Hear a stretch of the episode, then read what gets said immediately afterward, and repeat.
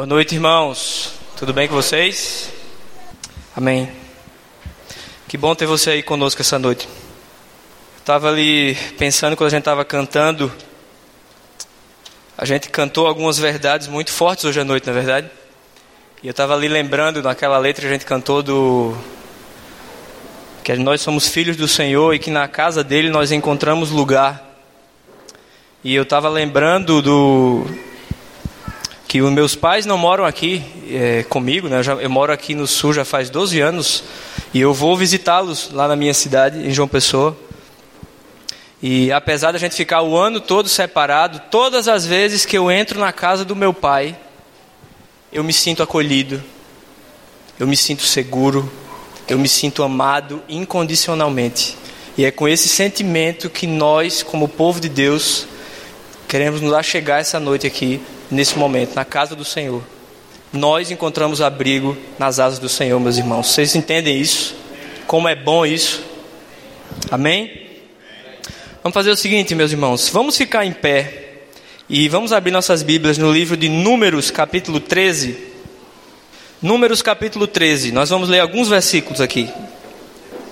E o Senhor disse a Moisés: Envie alguns homens em missão de reconhecimento à terra de Canaã terra que dou aos israelitas. Envie um líder de cada tribo dos seus antepassados. E assim Moisés os enviou do deserto de Parã, conforme a ordem do Senhor.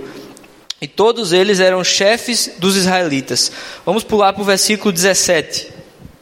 Diz assim: Quando Moisés os enviou para observar em Canaã, ele disse: Subam pelo Negueb e prossigam até a região montanhosa. Vejam como é a terra e se o povo que vive lá é forte ou fraco, se são muitos ou poucos, se a terra em que habitam é boa ou ruim, e se as cidades em que vivem são cidades sem muros ou fortificadas. Se o solo é fértil ou pobre, se existem ali floresta ou não. Sejam corajosos, tragam alguns frutos da terra e era a época do início da colheita das uvas. Eles subiram e observaram a terra desde o deserto de Zim até Reob, na direção de Lebomate. Subiram do Negueb e chegaram a Hebron, aquele momento de escravidão. E nós sabemos também que houve aquele evento incrível do Mar Vermelho se abrindo.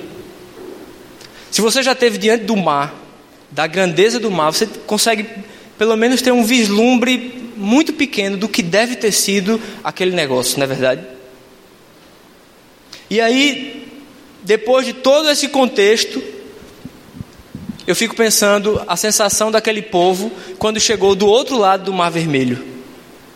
Sabe, o flash que passava na cabeça deles, eles pensavam: meu Deus, há um tempo atrás a gente estava na escravidão e não tínhamos a menor perspectiva de sair dela.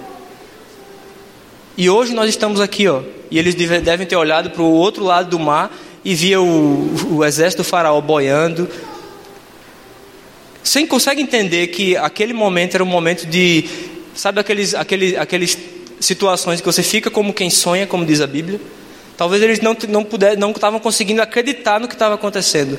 E eu fico pensando, meus irmãos, isso é um pensamento meu, que talvez se Moisés tivesse chegado depois daquela situação do mar, quando o povo atravessou o mar vermelho, que o mar voltou e se fechou e engoliu lá o exército de Faraó, e eles estavam ali seguros e livres, eu fico pensando que se, se Moisés tivesse virado para a turma e dito: Olha, pessoal, vocês estão felizes? Todo mundo devia estar muito contente com aquilo que estava acontecendo. Ele dissesse: Olha, então é o seguinte, vocês estão livres, vocês podem ir para onde vocês quiserem. Isso não já seria uma coisa extraordinária? Sair da escravidão e, e ganhar a liberdade? Eu lembro que quando eu era adolescente, eu via, de vez em quando passava na televisão, não era uma coisa que eu gostava de ver, mas às vezes eu via porque ia passar algum programa depois. Que era um programa que eu não vou lembrar agora o nome, mas eu acho que chamava-se Pesca e Companhia. E assim, eu não tenho muita paciência de ficar vendo o cidadão lá, uma hora sentado no barquinho, conversando, falando da isca, do tipo de anzol que ele usa, aquela coisa toda. E o cara ficava uma hora lá conversando com o outro no barquinho, era um programa assim.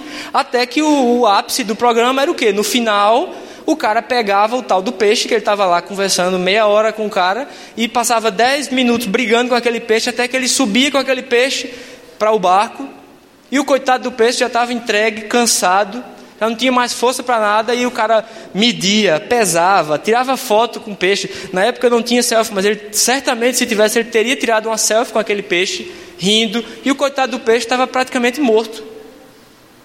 E aí o cara fazia uma coisa extraordinária, aquele apresentador. Quando ele acabava de pescar, medir, pesar o peixe, tirar uma foto, ele pegava o peixe de volta calmamente e colocava no mar ou no rio. E aí o coitado do peixe estava tão cansado que ele, ele encostava na água assim, eu acho que ele ficava parado. Eu acho que ele pensou, já morri, né?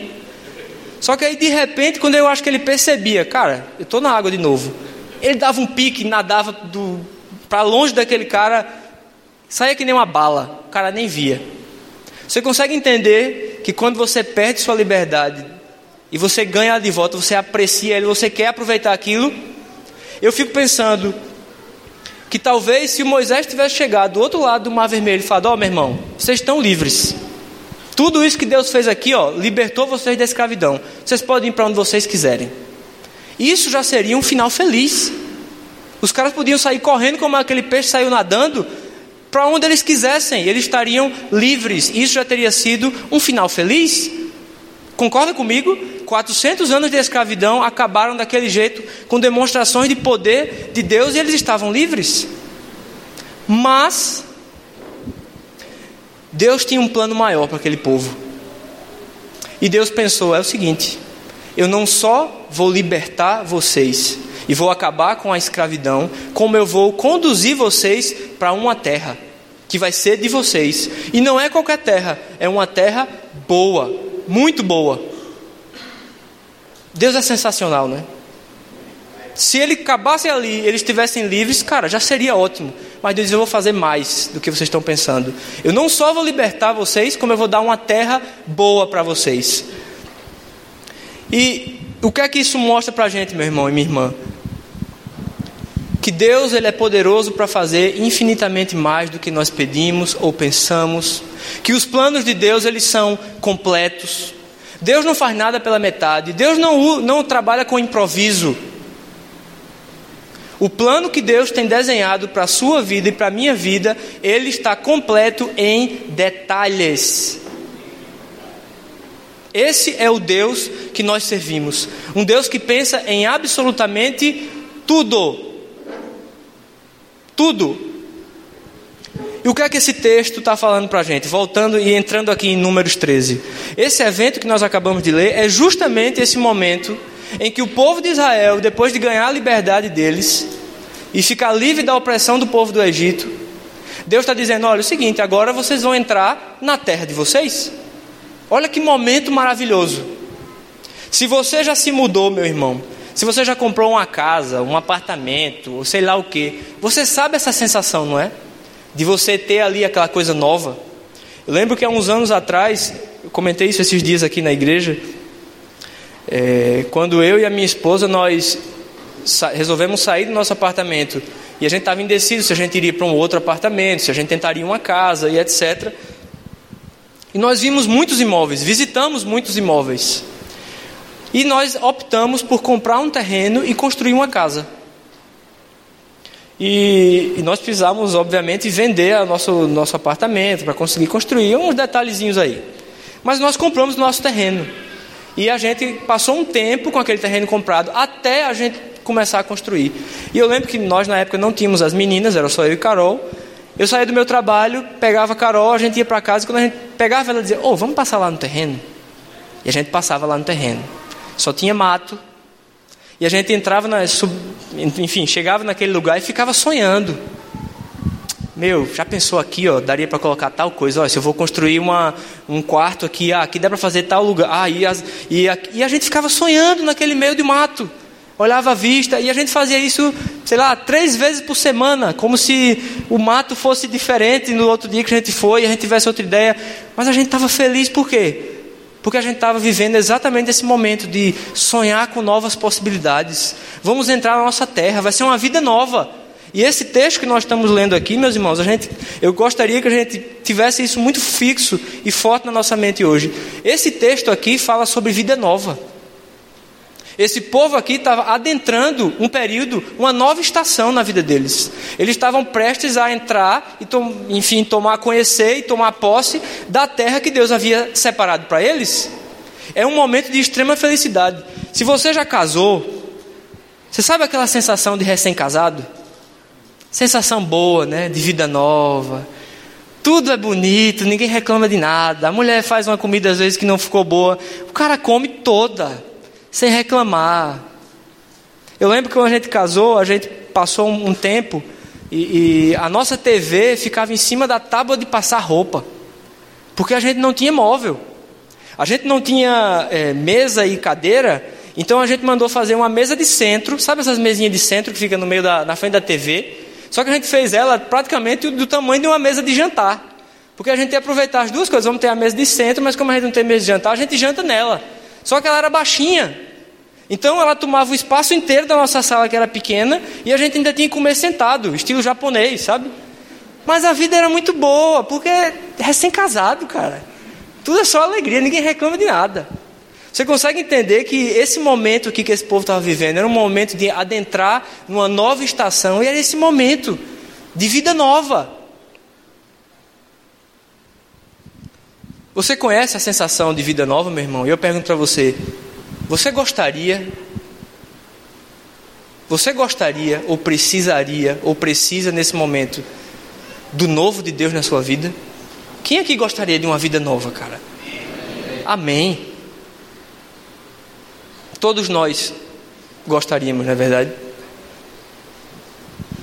Quando eu lembro, meus irmãos, que Deus conduziu aquele povo para fora da escravidão, mas Ele não se limitou apenas a libertar eles, como também a entregar uma terra para eles. Isso enche meu coração de fé, de, de, de como, de, de lembrar de como Deus é detalhista e que se eu viver o plano dele para a minha vida, absolutamente nada me faltará, como diz na Bíblia. Nada nos faltará. A Bíblia diz o seguinte, em Jeremias 29, 11: Porque eu sou o que conheço os planos que tenho para vocês, diz o Senhor, planos de fazê-los prosperar e não de causar dano, planos de dar a vocês esperança e um futuro. Isaías 55 diz assim: Pois os meus pensamentos não são os pensamentos de vocês, nem os seus caminhos são os meus caminhos, declara o Senhor. Assim como os céus são mais altos do que a terra, também os meus caminhos são mais altos do que os seus caminhos, e os meus pensamentos são mais altos do que os seus pensamentos. Filipenses 1,6 diz assim: Eu estou plenamente convicto de que aquele que iniciou a boa obra em vós há de concluí-la até o dia de Jesus Cristo. Deixa eu dizer uma coisa para você, meu irmão e minha irmã. Você achava que o plano de Deus era só libertar você? Não. Existe muito mais de Deus guardado para a sua vida. Deus não acabou aquilo que ele começou na sua vida.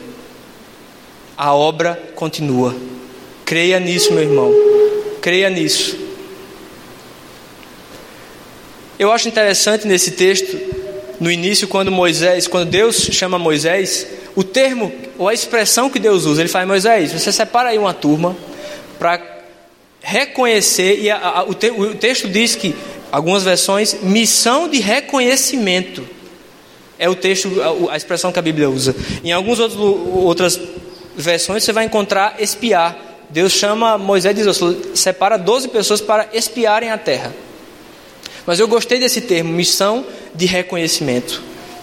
Isso é bastante importante.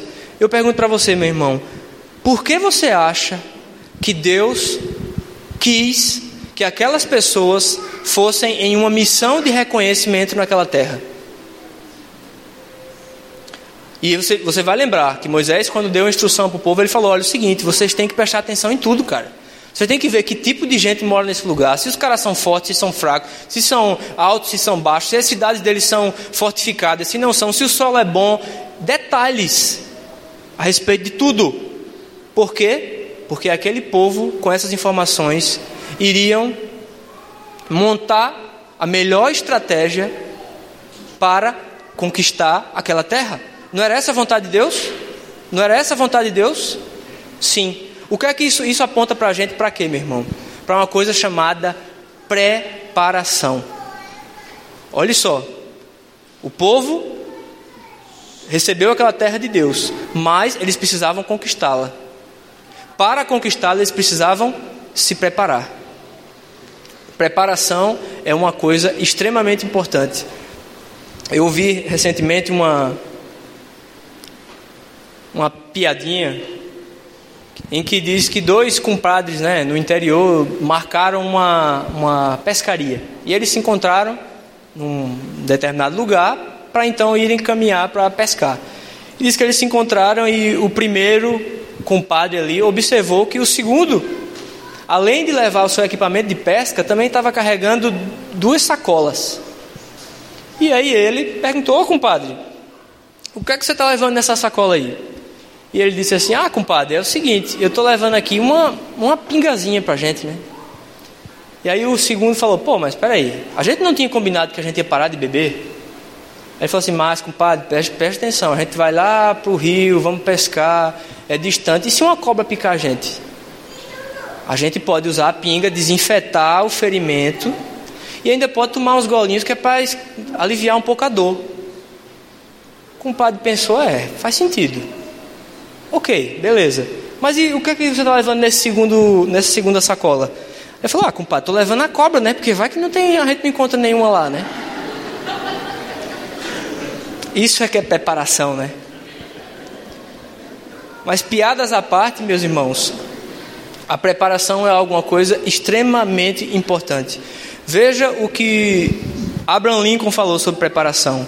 Se eu tivesse nove horas para cortar uma árvore, eu passaria seis afiando o meu machado. Benjamin Franklin disse o seguinte: quem não leva a sério a preparação de algo está se preparando para o fracasso. Aquele, o nosso técnico Bernardinho do vôlei, tem uma frase que ele diz o seguinte: a vontade de se preparar tem que ser maior do que a vontade de vencer. Vencer é a consequência de uma boa preparação. Preparação é importante. E a preparação está em muitos lugares na Bíblia. Você, você vai lembrar do caso de João Batista. A Bíblia diz lá em Mateus 3 que ele preparou, preparou o caminho para Jesus, não é verdade? O próprio Jesus teve um, um, um, um momento de preparação quando ele foi para o, para o deserto nós sabemos que ele estava ali, era um momento de preparação para o ministério dele que estaria por começar, não é verdade?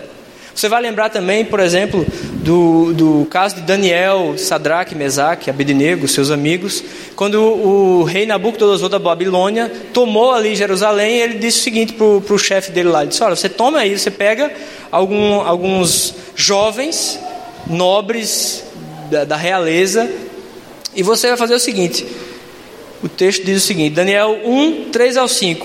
Então o rei ordenou a Aspenais, chefe dos oficiais da sua corte, que trouxesse algum dos israelitas da família real e da nobreza, jovens sem defeito físico, de boa aparência, cultos, inteligentes, que dominassem os vários campos do conhecimento e fossem capacitados para servir no palácio do rei.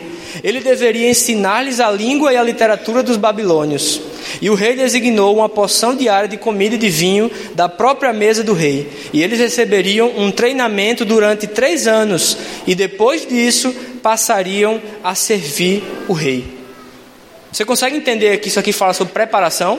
O rei está dizendo, meu irmão, eu quero pessoas para me servir no meu palácio, mas espera aí, você vai preparar essa turma para ir lá me servir. Isso a Bíblia tem outros exemplos sobre preparação. Preparação é uma coisa muito importante, meu irmão e minha irmã. E o que é que eu tô, por que é que eu estou dizendo isso? O que é que isso tem a ver com o texto que a gente que a gente está lendo e com as nossas vidas hoje? Nós nos preparamos para muitas coisas, na verdade.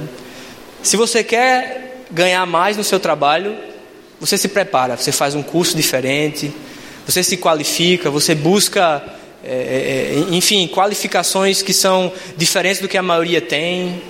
Se você é um atleta, e você quer ganhar medalha de ouro, essas pessoas se preparam muito, elas abrem mão de muita coisa para serem os primeiros lugares. Nós entendemos o que é preparação, entretanto, por alguma razão, nós teimamos em achar que nós não precisamos nos preparar para o reino de Deus, para nada relativo ao reino de Deus. Lá fora a gente precisa correr atrás, mas aqui dentro da igreja Deus simplesmente derrama da graça dele, sabe? Você não precisa ensaiar para o louvor.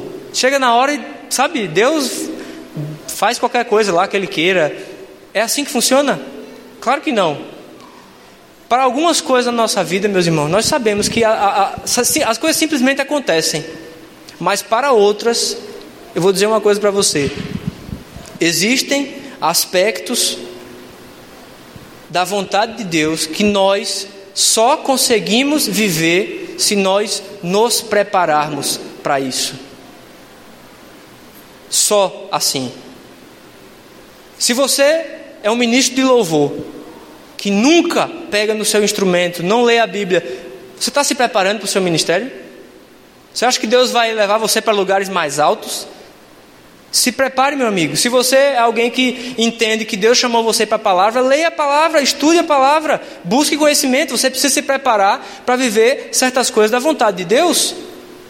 Nós aplicamos esse conceito de preparação apenas para o mundo, para o nosso trabalho, para o nosso esporte. Nós precisamos trazer isso para dentro das nossas vidas, nosso relacionamento com Deus. Nós precisamos buscar mais, nós precisamos nos qualificar mais. Nós precisamos correr atrás de Deus e não simplesmente esperar que as coisas aconteçam na nossa vida. Não é verdade? Você vai lembrar, e, e eu gosto de pensar nessa questão do conhecimento, dessa missão de, conhecimento, de, de, de reconhecimento, de, do, de, duas formas, de dois aspectos. Eu penso que esse, esse conhecimento que aquela caminhada de 40 dias daquele povo trouxe para eles, ele, aquela, aquele conhecimento ele, ele pode ser analisado de duas dimensões: a dimensão externa que obviamente tem a ver com esses fatores que nós vimos aqui. Ah, qual que é a geografia do lugar? Como é que é? Como são as pessoas desse lugar? Como é que é a, a, alimenta, os alimentos que saem desse lugar? As cidades que, que, que, dessa região, como é que são? São aspectos externos. Existe o aspecto interno que é o seguinte: esse conhecimento que aquele povo, o povo de Israel obteve ao sair e espiar aquela terra, trouxe para eles também uma revelação do que? Do próprio coração deles, não é verdade? Porque quando a, a, aqueles doze espias voltaram, dez dos doze voltaram dizendo o que? Meu irmão, a galera lá é muito forte, não vamos lutar contra eles porque a gente vai perder, nós somos como gafanhotos. E eles trouxeram aquele, aquele relatório extremamente incrédulo. Por quê? Porque aquele conhecimento que eles tiveram a respeito da terra revelou o coração deles. O coração deles estava cheio de incredulidade, de falta de confiança em Deus. Não é verdade? Agora pense comigo. Do ponto de vista dessas questões, como eu disse, do povo, se o povo era forte, fraco, isso é algo extremamente comum no nosso, no nosso, no nosso tempo. Nós reconhecemos e sabemos que funciona assim. Por exemplo, se você vai para um, um jogo de futebol em outro país, você vê que o, o time viaja antes, na verdade, e o que é que eles fazem? Eles fazem um reconhecimento de campo. Eles vão lá no estádio que eles vão jogar contra aquele outro oponente. E eles vão lá e andam pelo gramado, observam o gramado, eles fazem um reconhecimento de campo. Isso é extremamente importante. O técnico analisa, assiste tapes do, do time que ele vai jogar contra. Por quê? Ele está tentando entender, reconhecer o que é que ele vai encontrar pela frente para que eles possam se preparar melhor e aumentem sua chance de ganhar. É assim que funciona. Espiar a terra tem a ver com se preparar. Se preparar. Eu lembro que há uns anos atrás, o, o nas bodas de prata dos meus pais. Todos nós filhos demos um pequeno testemunho, enfim, falamos lá algumas coisas. E em um dado momento, meu pai tomou a palavra e ele, ele contou uma história. Ele disse o seguinte: ele falou assim: Nós somos em quatro lá em casa. E ele disse: Olha, quando vocês eram pequenos, ele estava falando diretamente para a gente, filhos. Ele disse: Quando vocês eram bem pequenos, ele disse: Eu recebi uma proposta de emprego em onde eu iria ganhar três vezes mais do que eu ganhava. Só que eu tinha que, a gente tinha que se mudar para Goiás. E ele disse que no primeiro momento ele disse não, não vou, não vou aceitar, né? Você tem que lembrar o seguinte, naquela época não tinha internet, então era difícil você saber o que você vai encontrar por lá. E meu pai disse não, no primeiro momento ele falou não, não vou aceitar. E disse que o cara que ofereceu emprego em, em outro momento encontrou ele, insistiu e, e a grana era muito boa. E meu pai disse: Márcia, vamos pegar um voo e vamos lá. Vamos lá na, na cidade e vamos ver, o, vamos espiar a terra, vamos ver o que é que vai acontecer. E ele disse que eles foram, ele foi com a minha mãe, nós ficamos com, a, com nossos avós, e eles foram lá. Ele disse que chegaram na cidade pequena, na cidade pequena, não era Goiás, não era Goiânia, desculpa. E eles chegaram na cidade, e você pensa, meu pai iria ser o médico da cidade. Então, ele teria um cargo, vamos dizer assim, de relevância naquele contexto, uma cidade minúscula, diga-se de passagem. E ele disse que naquela noite que eles chegaram tinha uma festa. O prefeito estava lá para receber o novo médico da cidade e disse que estavam as autoridades, os fazendeiros e, e você imagina a pompa, todo mundo oh, babando meu pai, minha mãe, e eles estavam se sentindo bem com aquela situação, até que meu pai disse que em um dado momento ele observou na festa que não viu nenhuma criança. Todas as famílias chegaram sozinhas, o marido e a esposa. Ele disse que por curiosidade perguntou para um cara lá, fez, oh, ninguém aqui tem filho não? Porque não vejo ninguém aqui com, com criança. E o cara explicou, disse, não, é o seguinte, é que aqui a cidade é muito pequena. E o ensino aqui não é muito bom. Então, todo mundo que, que mora aqui, que trabalha aqui, leva os filhos para estudar em, em Goiânia. Então, a, a, os, os pais trabalham aqui, eventualmente, e os filhos moram em Goiânia e estudam por lá. E meu pai pensou, disse que voltou da viagem com a minha mãe, tinha que dar uma resposta. Ele disse que pensou: vou ganhar muito dinheiro, mas vou ficar longe dos meus filhos. Não sei se, eventualmente, às vezes uma semana não vou conseguir ir, quem sabe um mês vai passar e a gente não vai se encontrar. E ele disse que decidiu com a minha mãe que eles não iriam aceitar o emprego. E ele contou isso nas bodas de prata. E ele falou assim: Eu podia ter ganho muito dinheiro e ter perdido os meus filhos. E hoje eu percebo que eu fiz a escolha correta. Por que, é que eu estou contando isso, meu irmão e minha irmã? Porque é importante a gente espiar a terra. Isso faz parte do movimento de Deus para nossas vidas em alguns momentos. A gente tentar entender o que é que Deus tem para a gente e buscar informações, qualificação, se preparar para viver aquilo que Deus tem para nossas vidas. Isso é extremamente importante. Alguns aspectos da vontade de Deus só podem ser vividos por nós quando nós nos preparamos. E dentro desse, desse contexto entra ministério, talvez, sei lá, seus estudos, talvez enquanto eu estou falando aqui, alguém está lembrando e pensando, cara, eu preciso retomar minha faculdade. Talvez aqui alguém está pensando, bicho, Deus me chamou para tal ministério, eu preciso buscar qualificação.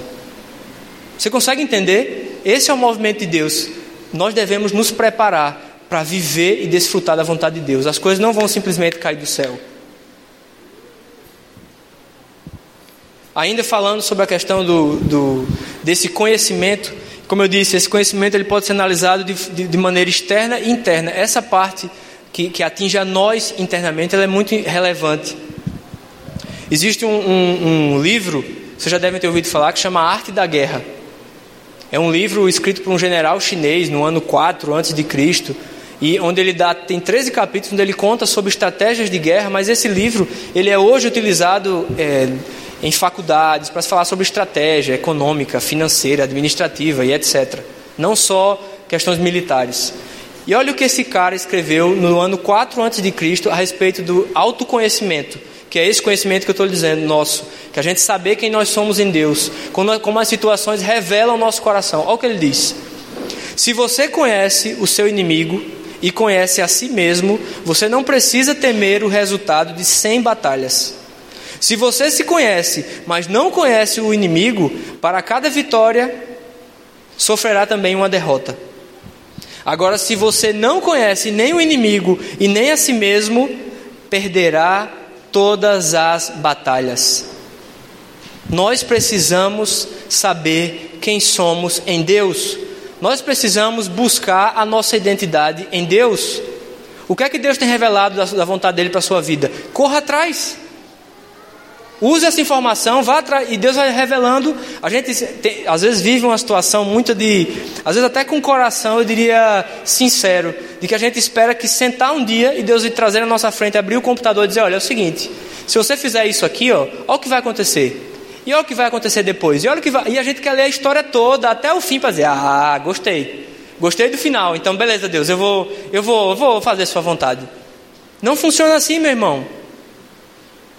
A palavra de Deus ela diz o seguinte: que ela é lâmpada para os nossos pés e luz para o nosso caminho. Não é isso que diz a palavra de Deus?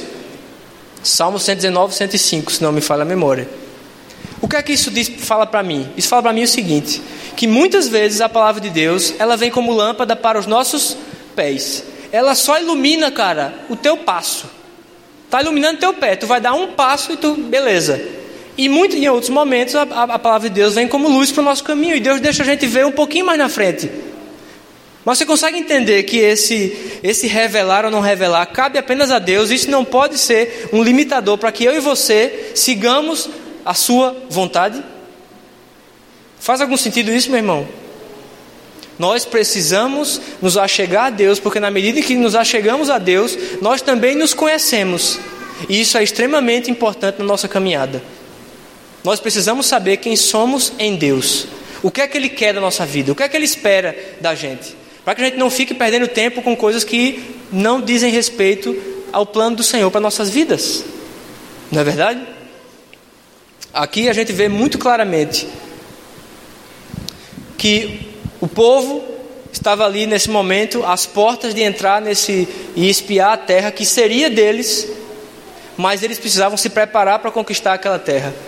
E nós sabemos a história, não é? Aquele povo de coração duro, eles se rebelaram contra o Senhor muitas vezes, fizeram bezerro de ouro, queriam voltar ao Egito, qualquer coisa que acontecia, já queriam voltar para o Egito. E a gente sabe que o, o que aconteceu com eles foi o quê? Eles passaram 40 anos vagando no deserto e aquela geração que murmurava não entrou nessa terra aqui. Sabe o que é que isso significa? Isso mostra para mim e para você, meu irmão, que muitas vezes o que separa a gente de viver a promessa, a vontade de Deus para nossas vidas, tem mais a ver com a fé que nós temos no nosso coração do que com a nossa capacidade de enfrentar obstáculos, com a nossa capacidade de percorrer longas distâncias. Geograficamente, a distância entre, Cana, entre o, o, o Egito e Canaã era de aproximadamente 500 quilômetros. Isso poderia ser feito talvez em 11 dias de caminhada. Os caras passaram 40 anos e não entraram na terra. Você consegue entender que não é uma questão de capacidade de caminhar rápido ou não, ou de subir a montanha, tem a ver com o que você tem no seu coração? Isso é muito sério. Todos nós queremos uma vida nova, não é verdade? Mas poucos de nós estão dispostos a se preparar para essa vida nova em Deus. Essa é a grande verdade. Tem um texto muito bom, está lá em Mateus 9, que diz o seguinte: Ninguém põe remendo de pano novo em roupa velha, pois o remendo forçará a roupa, tornando pior o rasgo. Nem se põe vinho novo em vasilhas de couro velhas. Se você fizer isso, as vasilhas vão se rebentar, e o vinho se derramará, e as vasilhas se estragarão. Pelo contrário, se põe vinho novo em vasilhas de couro novas, e ambos se conservam. Olha só o que esse texto está dizendo. Você quer vinho novo na sua vida? Você quer novidade de Deus na sua vida? Todos nós queremos. O que esse texto está dizendo é: existe vinho novo para a sua vida, meu irmão e minha irmã. Existe coisa nova do Senhor para a sua vida. Entretanto, se você for uma vasilha velha, isso não vai funcionar. Porque o novo não vai ser retido por você. Você vai se estragar. Sabe o que é que isso mostra para mim? Que muitas vezes nós não recebemos esse novo do Senhor justamente porque Deus é bom e misericordioso e nos ama, porque Ele sabe que nós não estamos preparados para receber isso. Você consegue entender, meu irmão, que você precisa se preparar para receber o vinho novo de Deus? É isso que esse texto está dizendo aqui. Você quer o novo de Deus? Se prepare. O que é que você precisa ajeitar na sua vida? Com certeza existem áreas na sua vida que você sabe que você precisa consertar, que está remendado, que você precisa re resolver esse problema. Enquanto você não resolver essas coisas, o texto está dizendo aqui: não sou eu. O novo do Senhor não vai ser derramado sobre a sua vida. E sabe por quê? Não é porque Deus é ruim, é justamente porque Deus ama você e sabe que isso vai ser, vai ser mal para você nesse momento. Acerte a sua casa, meu irmão. Acerte a sua vida. Se existem áreas que você sabe que você precisa melhorar, melhore. Busque qualificação. Se prepare para que então Deus possa derramar do novo dele na sua vida. Faz sentido isso? Não se conforme com a vida que você tem levado. Se levante hoje e dê um novo passo na sua vida. Ajeite o que você precisa ajeitar. Você não precisa que um anjo vá na sua casa e diga certas coisas para você. Você já sabe. E eu já sei. Não é verdade? O nosso conformismo é uma coisa muito séria. O nosso conformismo, ele nos escraviza. E isso é muito interessante. Você quer ver? Pegar a própria história do povo de Israel. Se você voltar lá em Gênesis, você vai ler o seguinte, em Gênesis 47. Quando José está lá no Egito, já está já é um dos, dos, líderes, grandes líderes do Egito, e ele reencontra a sua família. Então, por causa da fome naquela região, está lá em Gênesis, o pessoal ele, ele, ele, manda buscar a família dele, na é verdade, para morar com ele lá. E vem o pai dele, os seus irmãos, e todo mundo está chegando no Egito para morar com José, porque estava rolando uma fome na região. Olha só o que é que Jacó, pai de José, fala quando ele se encontra com o Faraó naquele momento. Lembrando, eles estavam entrando na terra do Egito. E, o, e diz o seguinte, Gênesis 47: Perguntou-lhes o Faraó: Em quem vocês trabalham? E eles responderam: Teus servos são pastores, como os nossos antepassados. E lhe disseram ainda mais a Faraó: Viemos morar aqui por uns tempos, porque a fome é rigorosa em Canaã.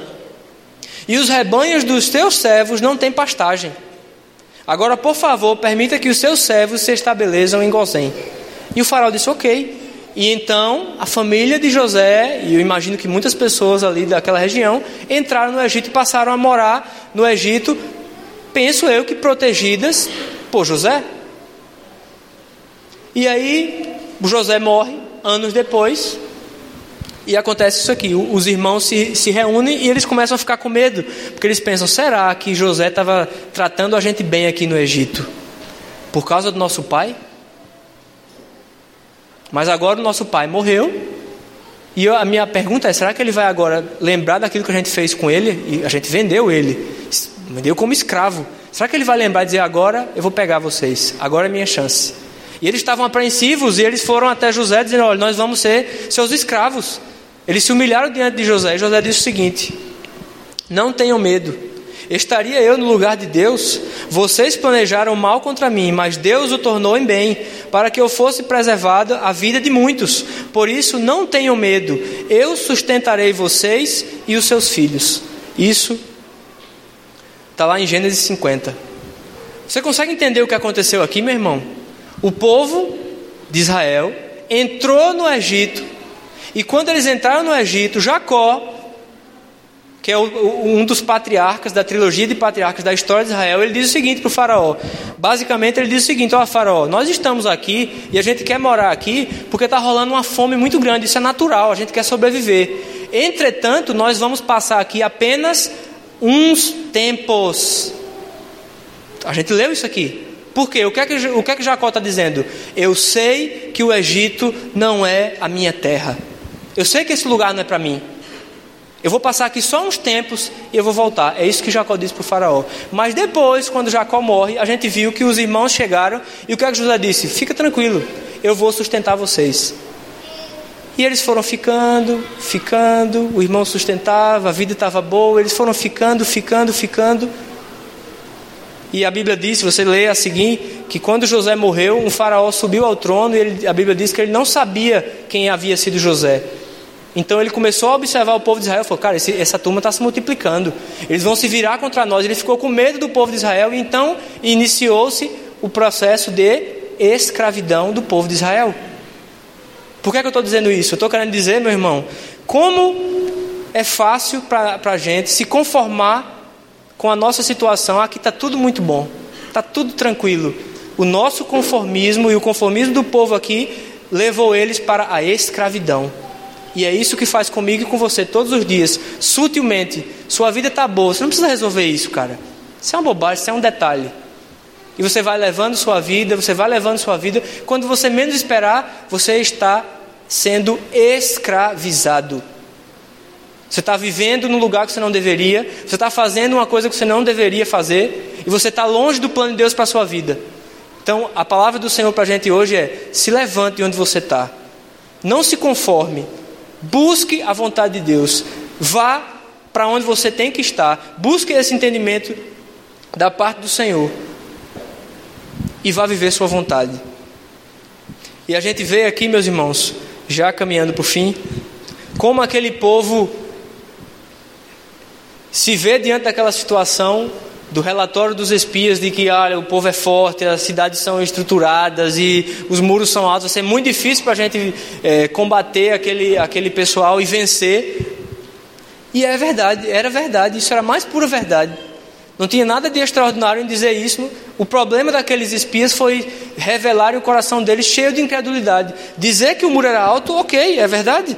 Dizer que as pessoas eram gigantes, ok, isso também era verdade. O problema não é relatar aquilo. O problema é que eles estavam olhando para aquilo e esquecendo de Deus. Não é essa a verdade? Deixa eu dizer uma coisa para você, meu irmão e minha irmã. E eu fico pensando, pô, aquele pessoal já tinha passado 400 anos apanhando, né, Levando chicotada chibatada, sofrimento. Eu fico, cara, isso é um pensamento meu. Pô, Deus podia ter conduzido eles para uma terra que não tinha ninguém, né, velho? Já para aliviar essa, essa questão de ter que brigar com os caras. Você tem que entender o seguinte: essa era a vontade de Deus para eles. E eu vou dizer um negócio para você: sabe o que é que isso me mostra, meu irmão? Que a gente muitas vezes quer sombra e água fresca, mas o que Deus tem para a gente são desafios. Eu vou dizer um negócio para você: ser crente é um desafio.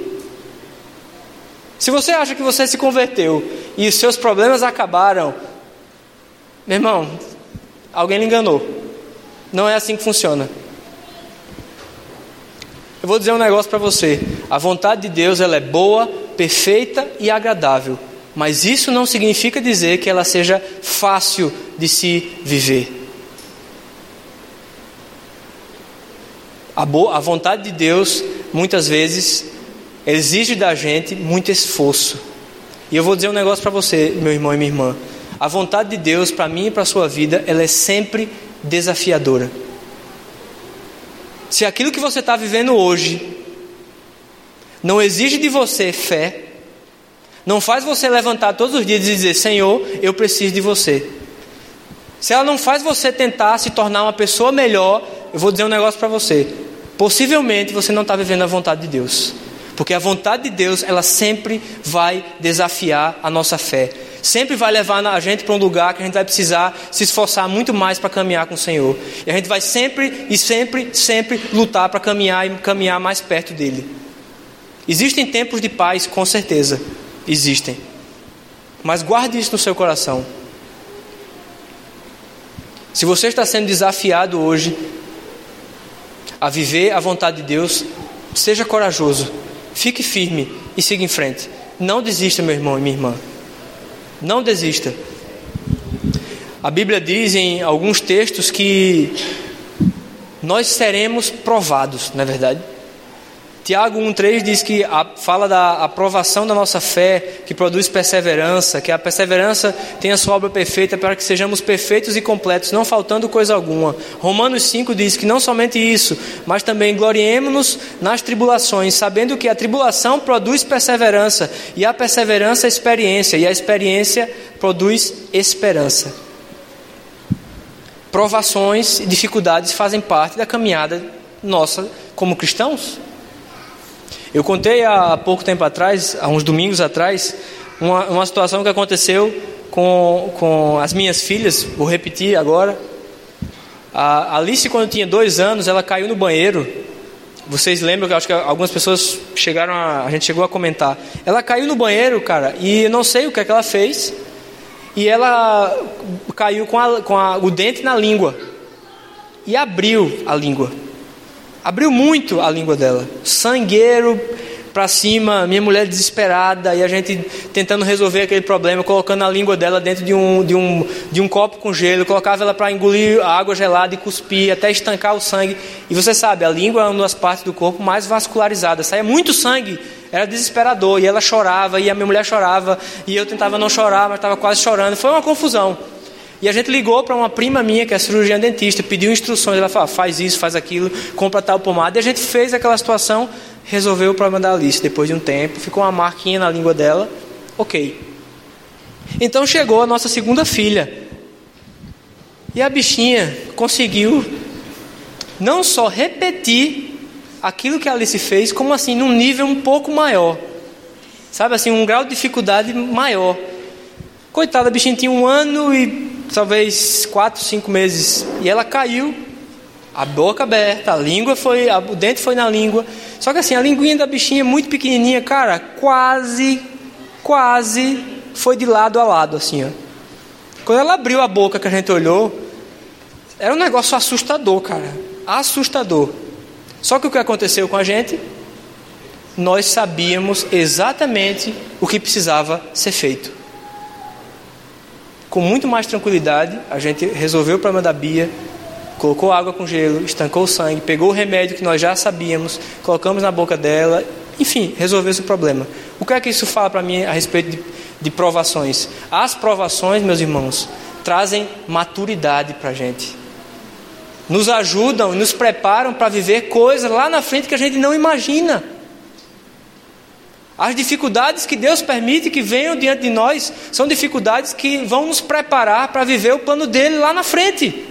Então não ache ruim, não ache ruim aquilo que tem acontecido na sua vida. Ore, claro que nós não vamos obrigado, Senhor, porque está tudo uma droga. Ninguém vai fazer esse tipo de oração. Mas entenda que muitas vezes Deus está permitindo certas coisas na sua vida para que você cresça na sua fé, para que você busque Ele muito mais, para que você seja preparado pelo Senhor para viver o plano dele lá adiante. Amém? Meu irmão e minha irmã, tem um texto em Josué 5,3 que diz o seguinte: Santificai-vos hoje, pois amanhã eu farei maravilhas no meio de vós. Todos nós aqui queremos uma vida nova. Todos nós queremos mais do Senhor na nossa igreja, mais do Senhor nas nossas vidas. Se preparem, se santifiquem, consertem as coisas que precisam ser consertadas. E aí então o Senhor vai derramar sobre a nossa vida, e sobre essa igreja, e sobre essa cidade, e sobre onde quer que a gente vá, novidade de vida. Amém? Que o Senhor aplique essa palavra aos nossos corações. Vamos orar. Senhor Deus e Pai, nós louvamos o Teu nome, Senhor. Obrigado, Senhor, por essa palavra, Senhor, confrontadora, Senhor. E nós oramos, Senhor, pedindo ao Senhor, Pai, que você possa estar falando com cada um de nós, Senhor. Nos ajuda, Senhor, a sermos pessoas melhores, Senhor. Nos ajuda, Senhor, a sermos maridos melhores, Senhor, pais melhores, Senhor, funcionários do nosso trabalho melhores. E acima de tudo, Senhor, nos ajuda a sermos filhos melhores para o Senhor, Pai. Oramos, Senhor, pedindo ao Senhor, Pai, que o Senhor nos dê coragem, Senhor, para nos levantarmos, Senhor, sabe? E fazermos, Senhor, permitirmos, Senhor, que o Senhor faça uma reforma em nossas vidas, Senhor. Conserta, Senhor, aquilo que precisa ser consertado, Senhor. E nos ajuda, Senhor. Abre nosso entendimento, Senhor. Nos dá discernimento, Senhor. Para que nós possamos nos preparar, Senhor. Para viver em plenitude, Senhor. O plano do Senhor para nossas vidas, Senhor. Não nos deixa, Senhor, ser, sermos um povo medíocre, Senhor. Em nome de Jesus, Pai. Santifica nossas vidas, Senhor. E nos ajuda, Senhor, a caminharmos perto do Senhor, Pai. E nos ajuda, Senhor, a caminharmos, Senhor, rumo ao centro da Tua vontade e para a terra que o Senhor tem preparado para cada um de nós, Senhor. Em nome de Jesus, Pai. Amém.